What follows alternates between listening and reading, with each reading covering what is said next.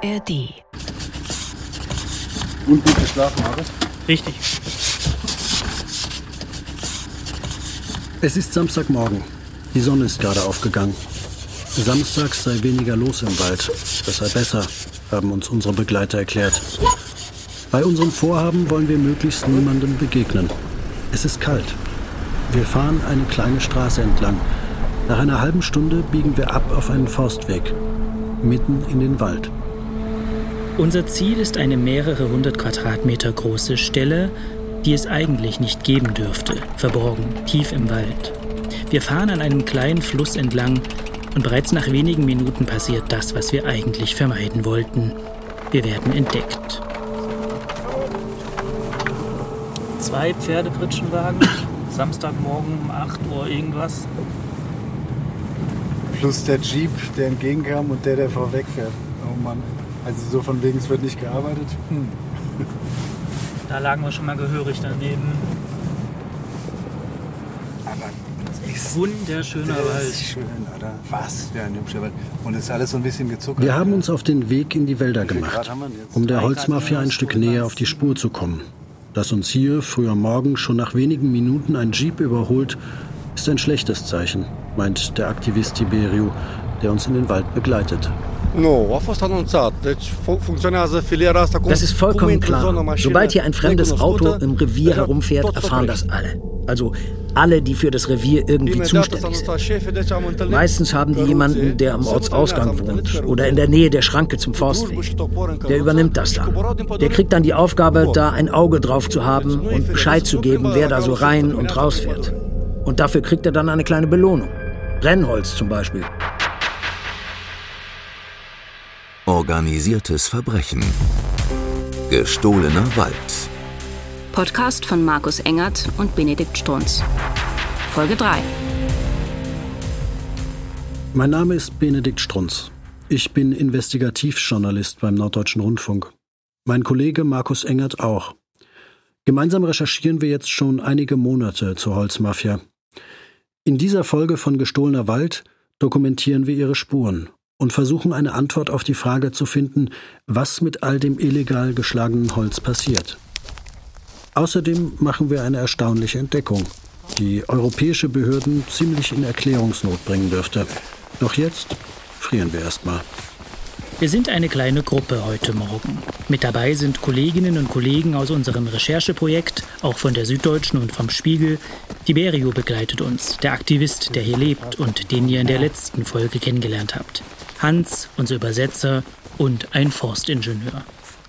Um die Spuren dieser Schattenwirtschaft wirklich lesen zu können, braucht es Sachverstand. Der Wald hier wird von Rom Silva verwaltet, dem staatlichen Forstbetrieb Rumäniens. Wir müssen uns beeilen, denn die Autos, die uns auf unserem Weg in den Wald überholt haben, gehören offenbar zu Rom Silva.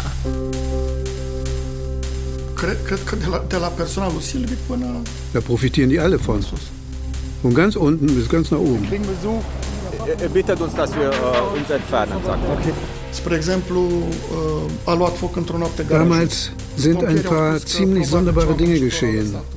Zum Beispiel ist meine Garage in Flammen Am aufgegangen. Ich meine, die alten Bäume sind ja das eine, aber diese tiefen Spuren und So durchgefurcht, ne? Ich meine, die Furche ist locker einen Meter tief, ne? das Wir sind so weit in den Wald gefahren, wie wir konnten. Das heißt, bis zur Schranke. Seitdem laufen wir. Wir sind rund 20 Minuten unterwegs, als sich plötzlich ein Wagen auf dem Waldweg nähert und neben uns hält. Wahrscheinlich ist es der Jeep, der uns vorhin überholt hat. Aus dem Auto steigt der Forstdirektor des Gebiets. Im Schlepptau hat er einen Mitarbeiter, einen ziemlich großen und breitschultrigen Typen. Im Jeep warten weitere Männer. Benedikt und ich wissen zwei Dinge. Erstens, der Forstdirektor, der jetzt mit polierten Stiefeln vor uns steht, soll schon lange selbst in krumme Geschäfte verwickelt sein. Und zweitens, Begegnungen wie diese können sehr schnell sehr unschön ausgehen. Warum holt Tiberio sofort die Kamera raus? Er hat uns das gestern erklärt, dass das sein größter Schutz ist. Wir entschließen uns, die Situation möglichst rasch runterzukochen. Keine Diskussion, keine Vorwürfe. Denn wir haben heute Morgen ein Ziel. Und das wollen wir auf jeden Fall erreichen. Ciao. Als sich der Wagen schließlich entfernt hat, gehen wir auf dem Forstweg noch einige hundert Meter weiter und biegen dann auf einen kleinen Pfad ab. Vor einer Woche noch saßen wir alle an unseren Schreibtischen und haben uns mehrere potenzielle Stellen angeschaut, die wir besuchen könnten. Wie sehen die Satellitenbilder aus? Was sagen die Abholzgenehmigungen der rumänischen Behörden über die Stellen? Wie alt sind die Bäume hier? Und was lässt sich über die Firmen finden, die dort abgeholzt haben? Sind sie früher schon mal aufgefallen? Am Ende haben wir uns für die Stelle entschieden, zu der wir jetzt gerade einen steilen Hang hinaufklettern. Unsere Begleiter weisen uns den Weg. Tiefe Furchen durchziehen den Waldboden. An manchen Stellen ist die Erde mehr als ein Meter aufgerissen. Spuren der Holzmafia. Oha. Sieht nicht gut aus, gell? Ah, sieht wirklich. Unser Begleiter, der nicht genannt werden will, hat auch gemeint, dass das Cutting auf jeden Fall illegal passiert sein muss, weil diese Schleifspuren von dem Holz zeigen, dass es in einer nassen Periode rausgezogen wurde. Und es wird zu arg eben den Boden verletzen und das wäre darum garantiert illegal. Gott, guck das. Oh. Schweres Gerät hat hier in der Wildnis tonnenweise Holz aus dem Wald geschleppt, ohne Rücksicht auf Verluste. Wir stapfen durch Fahrrinnen, die so tief sind, dass sie uns bis zur Hüfte reichen. Beim nächsten Regen wird es hier den kompletten Waldboden ausspülen. Unsere Gruppe ist endlich am Ziel angekommen. Eben noch standen wir im dichten Wald. Jetzt tut sich ein riesiges Loch vor uns auf. Alle Bäume von einem ganzen Hügel sind abgeschlagen. Wir blicken auf hunderte Baumstümpfe, viele weit über einen Meter im Durchmesser. Es ist ein trauriger Anblick. Das hier ist ein Kahlschlag. Wenn man sich die ganzen Baumstümpfe anschaut, dann sieht das so aus, als wäre hier deutlich mehr geschlagen worden, als eigentlich erlaubt war. Mich macht sowas wütend. Die rumänische Holzmafia sägt nicht einfach drauf los, das wird uns schnell klar. Für fast jeden Kahlschlag gibt es offizielle Dokumente und eine offizielle Erklärung. Die Papiere hier liegen uns vor. Für diesen Kahlschlag lautet die Begründung, der Wald hier musste weichen, um jungen Bäumen Platz zu machen. Als wir uns genauer umschauen, sehen wir tatsächlich kaum junge Bäume, denen man hätte Raum verschaffen müssen. Mehr noch, die jungen Triebe, die hier hätten wachsen sollen, brauchen Schatten. Schatten, den sie jetzt überhaupt nicht mehr haben. Unter den Stümpfen, die aus dem Boden ragen, sind viele Bäume dabei, deren Alter Tiberio auf deutlich über 100 Jahre schätzt. Wir machen Fotos, Später wird uns ein deutscher Forstingenieur bestätigen, dass die für die Abholzung angegebenen Gründe wohl eher vorgeschoben seien. Jedes Jahr werden in Rumänien Millionen von Kubikmetern Holz illegal gefällt. Das wissen wir. Und das passiert oft genauso wie hier, in solchen relativ kleinen Parzellen. Das wird dann auch mit kleineren Fahrzeugen wegtransportiert. Warum? Damit es nicht so auffällt. Und so kommen Millionen Kubikmeter zusammen. Die rumänische Firma, die für diesen Kahlschlag verantwortlich ist, heißt Saniral. Saniral arbeitet wiederum für mächtige Konzerne, die das abgeschlagene Holz aufkaufen. Einer von ihnen ist der riesige Holzkonzern Egger aus Österreich. Der Egger-Konzern stand immer wieder in der Kritik, weil er illegal geschlagenes Holz verarbeitet haben soll. Auf Nachfrage will sich die Firma Saniral dazu nicht äußern. Die Firma Egger antwortete, man habe strenge Vorschriften, Verstöße dagegen melde man den Behörden, mit denen man vollumfänglich kooperiere. Zu einzelnen Geschäftsbeziehungen könne man nichts sagen, man habe sich aber zwischenzeitlich von mehreren Zulieferern, die uns in unserer Recherche aufgefallen waren, getrennt. Selbstverständlich halte sich Egger an Gesetze und verlange das auch von seinen Zulieferern. Außerdem könne auch ein Holzeinschlag einen positiven Beitrag für den Wald leisten. Das gelte auch für Wälder, die in Schutzgebieten liegen. Für Tiberio ist dieser Kahlschlag ein Beispiel dafür, was in Rumänien alles schiefläuft. Du kannst nicht einen einzigen Baum aus dem Wald holen, ohne dass dir ein Förster die Schranke aufmacht. Und wenn sie illegal gefällt sind, kannst du sie auch nicht auf eine öffentliche Straße von A nach B fahren, wenn die Polizei nicht wegschaut. Er sei davon überzeugt, dass auch in diesem Fall Förster aus der staatlichen Forstbehörde Romsilva finanziell profitiert hätten. Wir haben Rom Silva natürlich Fragen geschickt. Man antwortet uns, man sei sehr überrascht davon, dass wir einfach in den Wald gefahren seien. Unsere Anschuldigungen seien absurd. Unser Verhalten, findet Romsilva, verletze die elementaren Regeln journalistischer Ethik. Unsere Quellen seien unzuverlässig.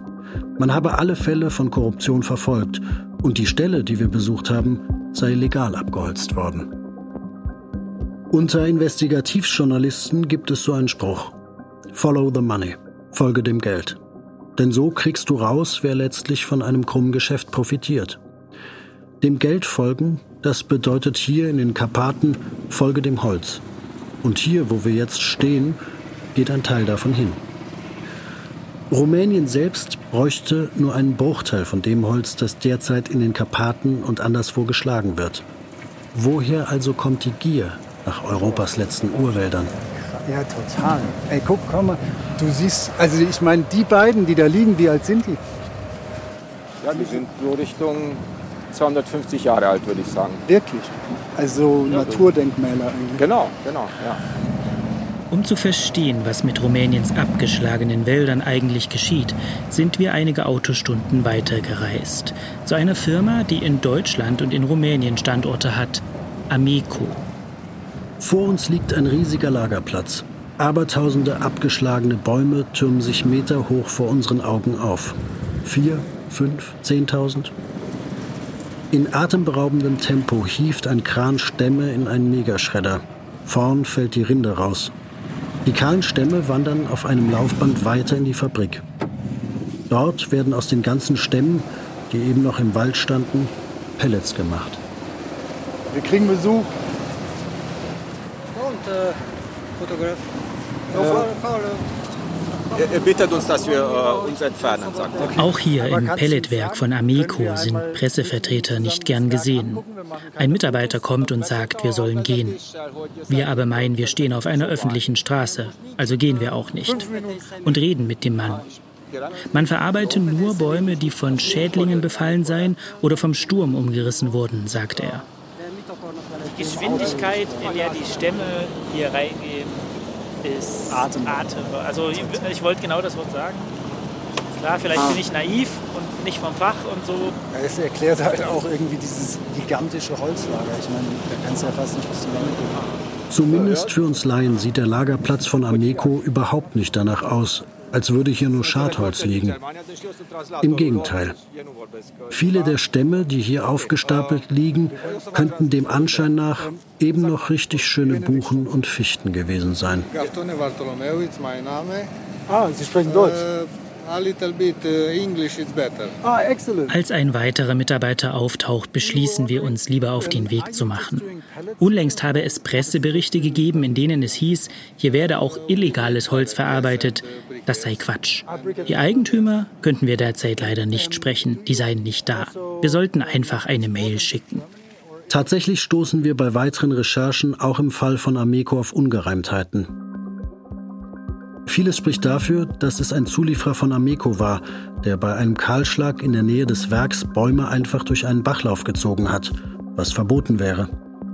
Außerdem wurden die Bäume offenbar an so steilen Stellen geschlagen, dass jetzt bei Starkregen der Boden dort abgespült werden könnte, was zu Erdrutschen führen kann. Auf Nachfrage teilt uns Ameco mit, dass man Zulieferer streng überprüfe und Verdachtsfälle den Behörden melde. Außerdem habe man in Rumänien noch nie eine Geldbuße für etwaige Gesetzesverstöße erhalten. Vor gut 20 Jahren drangen immer mehr westeuropäische Holzkonzerne nach Rumänien.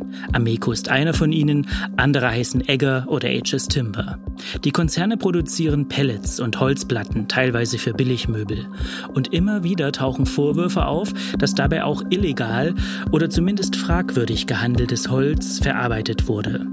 Auf Nachfrage äußerten sie sich uns gegenüber entweder nicht oder gaben an, sich an geltende Vorschriften zu halten. În mintea mea, problemele din localitate au pornit în momentul în care au apărut marile companii. Mir ist klar, dass die Probleme auch hier bei uns in Moldovica damals begannen, als diese großen Kolosse in Rumänien auftauchten. Diese Firmen sind mitverantwortlich für das, was passiert. Das sagt der Umweltaktivist Tiberio. Und er steht mit dieser Meinung keineswegs allein.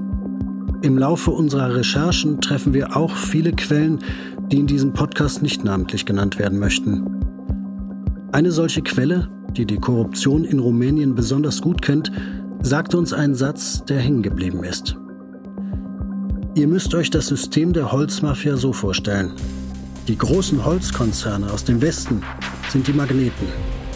Die kleinen Forstbetriebe, staatliche Forstaufsicht, die korrupten Polizisten, das sind nur kleine Metallspäne, die sich allesamt nach den Magneten ausrichten.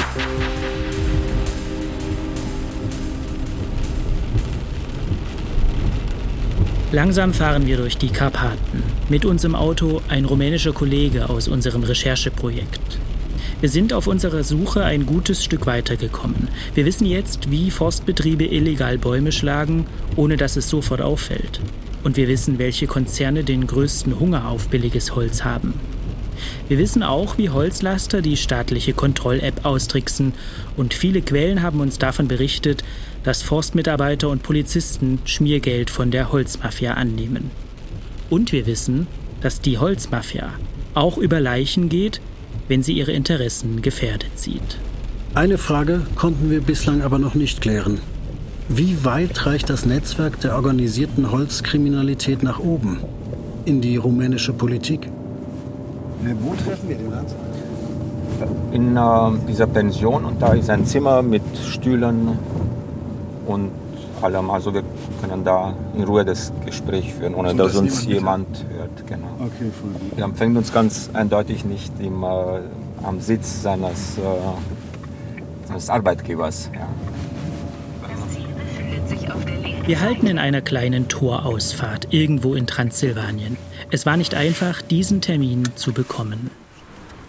Uns steht ein Mann in den 50ern gegenüber. Graues Haar, Trachtenjacke mit Knöpfen aus Horn.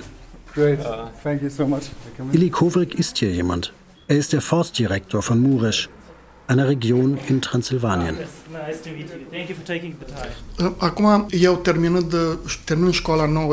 Für mich stecken da 30 Jahre Berufserfahrung drin.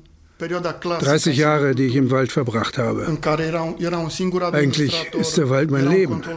Ich komme aus einem Dorf, wo alles voller Wald ist. Ich bin dort aufgewachsen. Der Wald war für mich etwas Wichtiges. Wenn du Förster warst, dann warst du jemand. Und darum wollte ich Förster werden. Der Beruf Förster, der war angesehen. Das war ein schöner Beruf. Heute ist es ein hässlicher Beruf. Förster ist ein hässlicher Beruf geworden. Wegen des ganzen Drucks aus der Politik, aus der Wirtschaft. Wir haben ja noch Wälder, aber nicht mehr so gut wie früher. Der Wald hat nicht mehr die Qualität wie früher. Wir treffen Illy Kovrik in einem kleinen Hotelzimmer. Fünf Sessel, ein Tisch, Kaffee für jeden.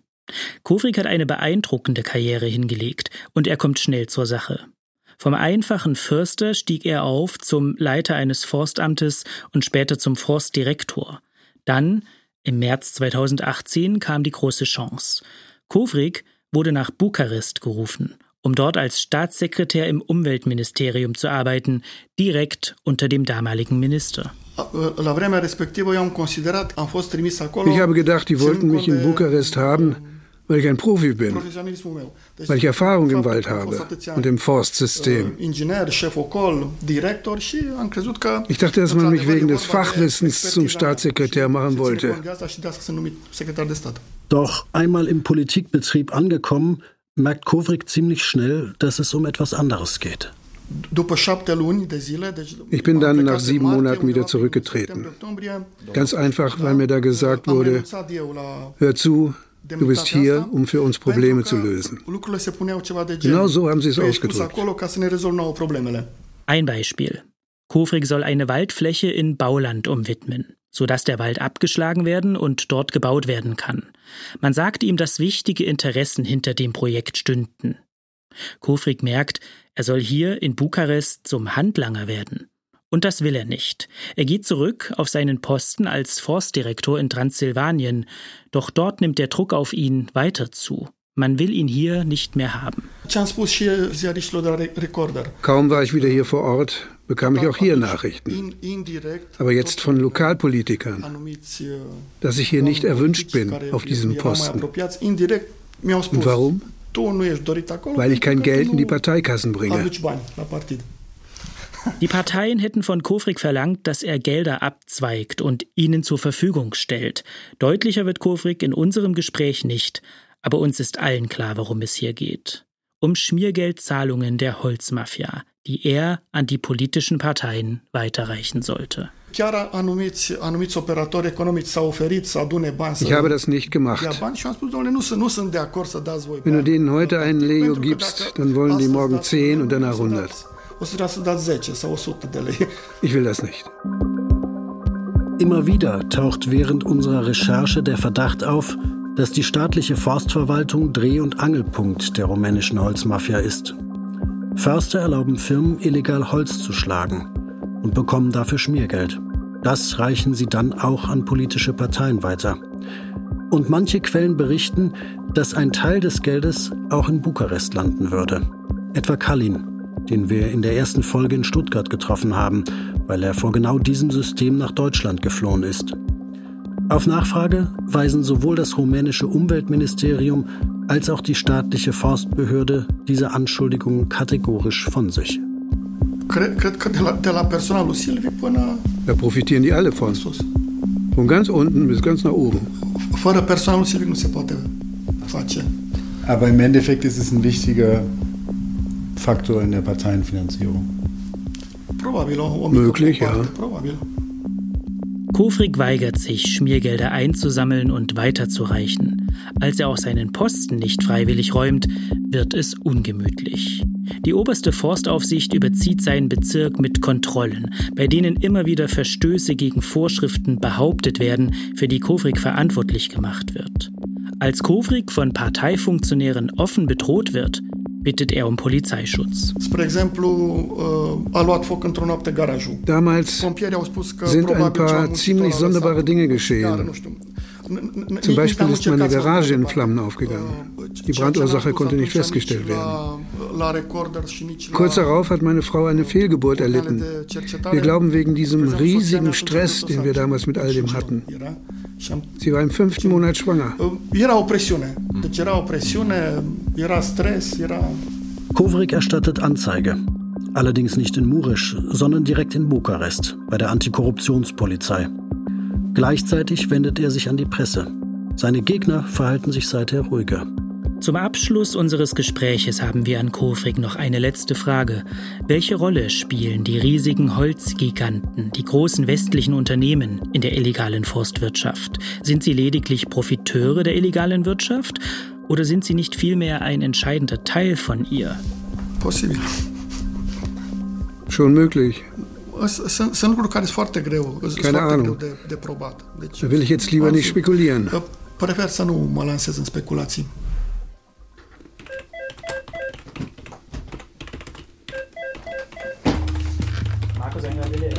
Zurück in Hamburg wartet ein Haufen Arbeit auf uns. Wir müssen unsere Ergebnisse sichten, so, ach, unsere ja, ja, ja. internationalen Kolleginnen und Kollegen darüber informieren, Anfragen schreiben, Quellen treffen, Daten besorgen. Und dann gibt es da natürlich noch den anderen Recherchestrang, den Benedikt und ich verfolgen. Der illegale Handel mit Teakholz. Ihr erinnert euch, nach dem Skandal um mutmaßlich illegales Teakholz auf der Gorch Fock sollte mit dem Import von Teak aus Myanmar Schluss sein. 2018 gab die zuständige Behörde, die Bundesanstalt für Landwirtschaft und Ernährung, kurz BLE, an alle Holzhändler folgende unmissverständliche Losung aus. Nach eingehender Prüfung der für diese Importe erstellten Sorgfaltspflichtregelungen kommt die BLE zu dem Ergebnis, dass es nach derzeitigem Erkenntnisstand offenbar nicht möglich ist, Holz aus Myanmar EUTR-konform in die EU zu importieren. Schlichtweg, weil die nötigen Papiere nicht wirklich beschafft werden können, um Zweifel an einer illegalen Herkunft des Holzes gut genug auszuräumen. Pech für Superreiche und Oligarchen, die das rare Holz sehr, sehr gerne auf ihren Yachten verbauen würden zumal das keine Einzelmeinung der deutschen BLE ist. In allen EU-Ländern, so zeigen es unsere Recherchen, verständigte man sich auf einen ähnlich harten Kurs. Richtig schwierig für die Liebhaber des edlen Holzes wurde es dann aber im Sommer 2021.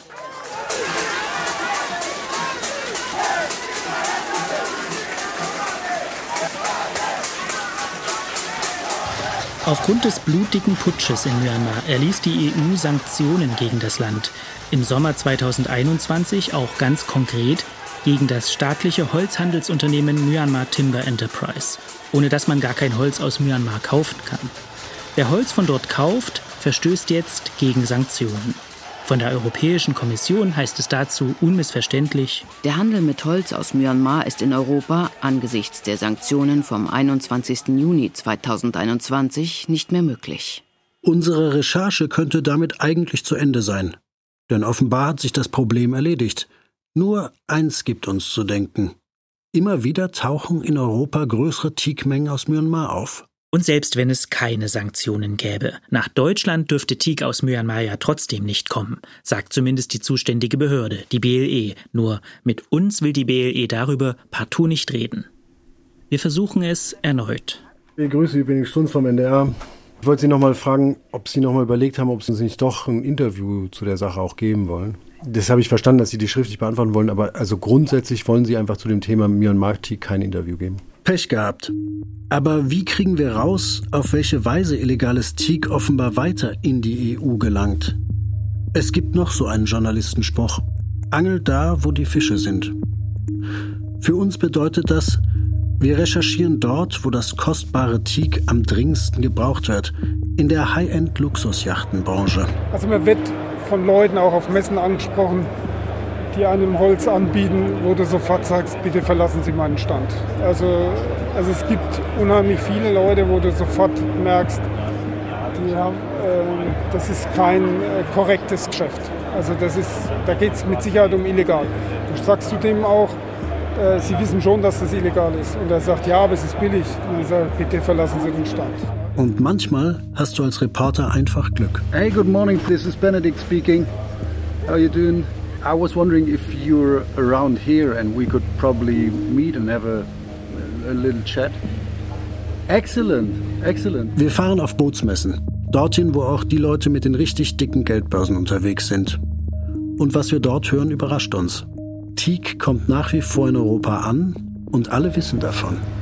Es ist ja so, wir arbeiten mit verschiedenen Holzhändlern zusammen, wo wir schon langjährige Lieferantenbeziehungen haben und die verkaufen, soweit ich informiert bin, nur noch Restbestände, was halt schon früher exportiert wurde, bevor jetzt äh, dieser Bann kam. Und man sieht es natürlich, ähm, dass die Restbestände kleiner werden und die Preise nach oben gehen. Das merken Sie in Ihrem. Das merkt man, das merkt man extrem.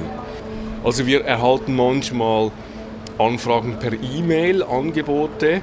Äh, dann noch etwas Recherche muss man dann aber sagen, da kann man nicht drauf eingehen, weil es halt sehr wahrscheinlich aus zweifelhaften äh, Quellen kommt. Organisiertes Verbrechen. Gestohlener Wald. Das war Folge 3 des Podcasts von Markus Engert und Benedikt Strunz. Mitarbeit Isabel Schneider und Fabian Grieger. Ein großer Dank geht an unseren Übersetzer Hans Hedrich. Es sprachen Anne Moll, Tonje Runke, Michael Weber, Michael Wittenborn und die Autoren. Technische Realisation Christian Alpen, Philipp Neumann, Jens Kunze und Sebastian Ohm. Regie Susanne Krings. Redaktion Christiane Glas und Christine Adelhardt. Eine Produktion des Norddeutschen Rundfunks 2023. Organisiertes Verbrechen. Gestohlener Wald. Alle Folgen in der ARD Audiothek.